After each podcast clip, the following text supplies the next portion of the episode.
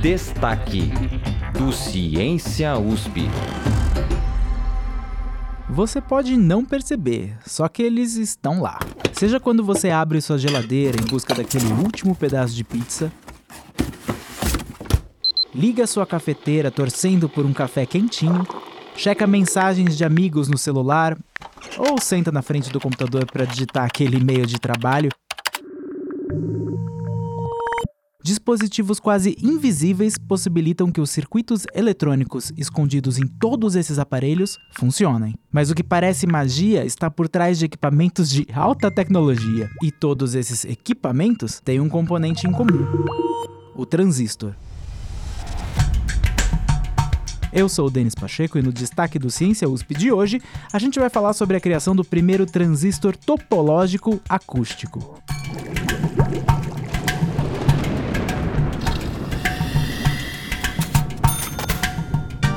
Em um artigo publicado na revista Physical Review Letters, pesquisadores da Universidade de Harvard, nos Estados Unidos, simularam e desenvolveram o primeiro transistor topológico acústico, que utiliza ondas sonoras ao invés de elétrons. Para explicar melhor como essa pesquisa foi realizada e o que ela significa para a evolução dos eletrônicos, o repórter Caio César Pereira conversou com Fernando Assis Garcia, professor e pesquisador do Instituto de Física da USP.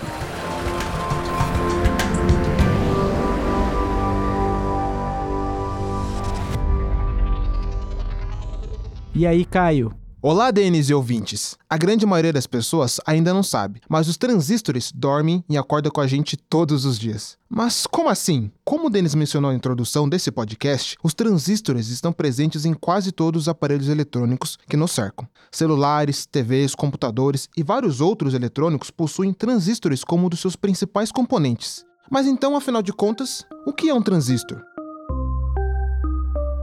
Então, o, o, transistor ele é mais um componente de circuito, mas ele tem uma função muito especial, muito específica, que é a seguinte: uh, um transistor ele pode amplificar um sinal ou um transistor pode chavear um sinal. O que, que significa chavear um sinal? Amplificar acho que é uma coisa que é intuitivo mesmo, ou seja, você coloca um sinal relativamente pequeno e você consegue extrair do transistor um sinal maior. Isso é amplificação. Agora, o chaveamento é uma coisa um pouco mais complicada, mas essencialmente com um transistor você consegue, por exemplo, ter situações nas quais você consegue fazer com que aquele circuito passe corrente e situações nas quais ele não vai passar corrente. Ou, na verdade, melhor dizendo, uma situação na qual ele tem uma resistência pequena ou ele vai ter uma resistência tão grande que é como se ele não realmente passasse corrente. Então, é um elemento ativo no circuito que, por vezes, faz o papel como fosse um condutor, por vezes, ele vai fazer um papel praticamente realmente abrir um circuito. Ainda que sua presença seja inescapável nos dias de hoje, a ideia do transistor é relativamente antiga.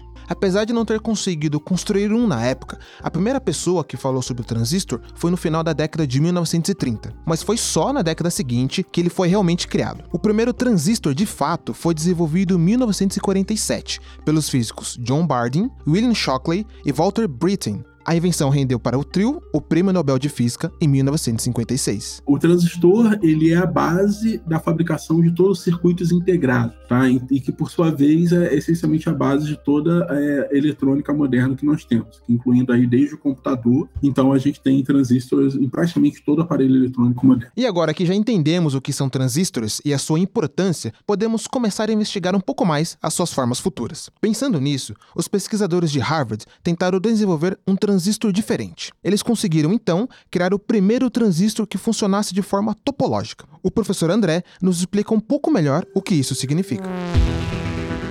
Basicamente, esse material topológico, ele é, é um, um, aprofundamento do entendimento sobre a estrutura eletrônica, de materiais sólidos principalmente, e que você tem uh, esses materiais que eles são, digamos, isolantes na, no volume deles, né? então eles são materiais isolantes, mas se você observar as bordas dele, você vai perceber que nessas bordas correntes podem fluir praticamente sem dissipação, tá? Então não tem problema, pode ter dissipação, mas as correntes podem fluir, digamos, como no metal. Essa, digamos, esse comportamento dual desse material, que é um isolante no seu volume, mas na sua borda ele é, digamos, um, um metal, ele é topologicamente uh, protegido. Só para você saber, a topologia é um campo da matemática que estuda os chamados espaços topológicos. Ela é uma extensão da geometria que investiga matematicamente, em linhas bem gerais, as propriedades das deformações, torções e dos alongamentos de objetos. Desde o aparecimento de materiais topológicos que o professor Fernando mencionou, por volta de 2007 se tem o um interesse em desenvolver um transistor com esse tipo de característica. Isso porque materiais topológicos são extremamente eficientes, pois consegue conduzir energia sem que ela se dissipe, ou seja, sem perdas ao longo do circuito.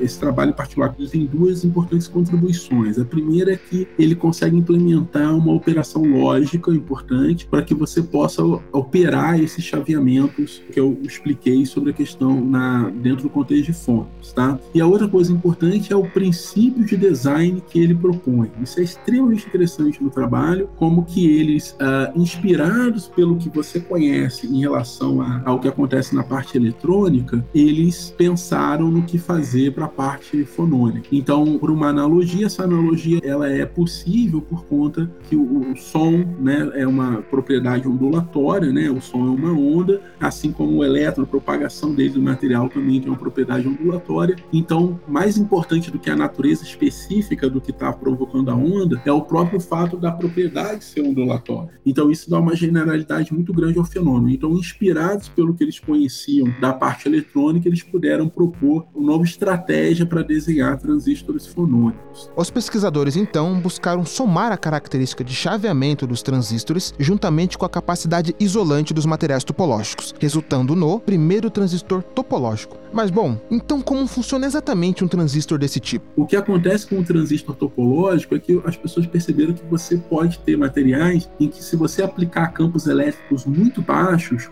você consegue controlar essa propriedade de chaveamento que eu expliquei lá atrás sobre transistores. Então, o transistor topológico, então, essencialmente é isso. É um material que tem o efeito transistor, só que esse material tem essa propriedade topológica, né, que apresenta essa, esse caráter dual volume borda. E isso é uma proposta realmente recente, tá? Isso é, tem algumas demonstrações de princípio experimental, mas é algo que eu acho que a gente está falando aí de coisas de menos de 5, 6 anos. Apesar do nome, o transistor eletrônico e o transistor acústico são aparelhos diferentes entre si. Enquanto o transistor eletrônico conduz energia utilizando elétrons, o topológico acústico utiliza ondas sonoras. O transistor acústico ou fonônico faz do ponto de vista do transporte de som, matéria e calor o que o transistor eletrônico faz em termos de elétrons. São dois dispositivos totalmente diferentes. O transistor eletrônico ele vai atuar sobre a parte de transporte eletrônico. A gente está falando de correntes elétricas. O transistor acústico ou fonônico, né, que a gente fala, porque as ondas acústicas, quando você está em situações de, de, baixa energia, elas são, são chamadas de fônons na física. Você está interessado interessado, na verdade, por exemplo, em transporte de calor.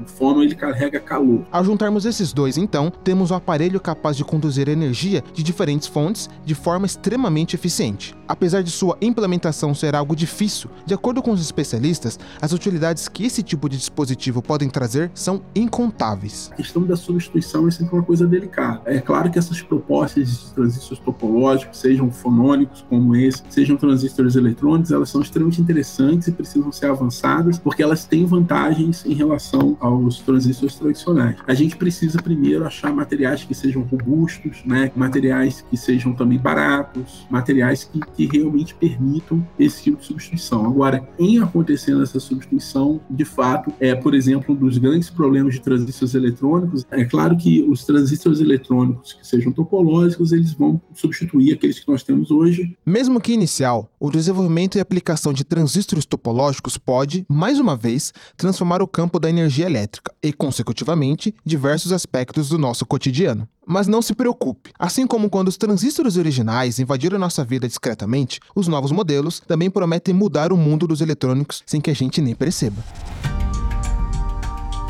O Destaque é parte do podcast Ciência USP. Toda quinzena, a gente explica uma notícia que intrigou o mundo da ciência com a ajuda de especialistas da USP. A edição de som é da Angélica Peixoto. A composição musical desse episódio é do André Leite, com supervisão do Guilherme Fiorentini. A reportagem e a narração são do Caio César Pereira, com produção minha, Denis Pacheco. O Ciência USP é uma produção do Jornal da USP. Você pode nos encontrar na Rádio USP e na internet no seu aplicativo favorito de podcasts. Destaque do Ciência USP.